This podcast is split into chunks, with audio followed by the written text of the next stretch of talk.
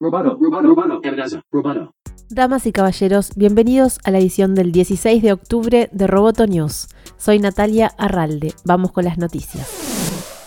Microsoft anunció que LinkedIn cierra en China, una de las pocas grandes tecnológicas estadounidenses que seguía operando en ese país. La plataforma de redes profesionales tomó la decisión debido a un entorno operativo más desafiante y mayores requisitos de cumplimiento en China, según dijo el vicepresidente de ingeniería de la empresa. En su lugar, la compañía lanzará una nueva plataforma llamada InShops a fin de año, un portal exclusivo para China que no incluirá un feed social ni la capacidad de compartir compartir publicaciones o artículos, sino que servirá como un portal para listar y solicitar empleos. Operar en China siempre fue un reto para las empresas privadas, pero las condiciones se pusieron más difíciles en el último año con una amplia campaña de regulación en los últimos meses que ha eliminado unos 3 billones de dólares del valor del mercado de las mayores empresas de China.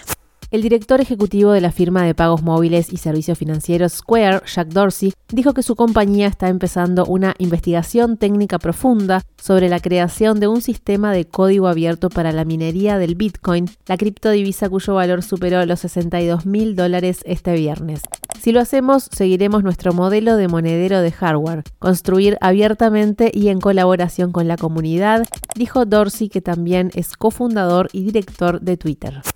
Esta semana se realizó el primer evento híbrido de la CNIC, el registro de direcciones de Internet de América Latina y Caribe. El evento LACNIC 36 se desarrolló en forma online toda la semana y sumó el formato presencial en Montevideo los días 12 y 13 con invitados locales y con participación remota de toda la comunidad. El grupo de operadores de red de América Latina y el Caribe, LACNOG, propuso distintas exposiciones para el evento. La programación fue muy amplia y abarcó desde un trabajo sobre un proyecto de mediciones de resiliencia de Internet en África, hasta uno de Anaí Rebata sobre la conectividad regional, que incluye el crecimiento en los últimos cinco años de la inversión en infraestructura. También hubo presentaciones sobre protocolos de Internet de las Cosas, despliegue y tecnologías de IoT, aspectos de seguridad y privacidad de los protocolos, entre otras. La agenda incluyó además dos paneles, cosas que no pueden faltar en ninguna red y la vida diaria de un operador de red. También se realizó el foro público de políticas donde se discutieron las propuestas de políticas impulsadas por los integrantes de la comunidad.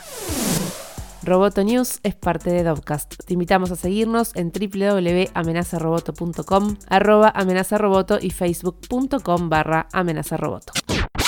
Roboto News Periodismo.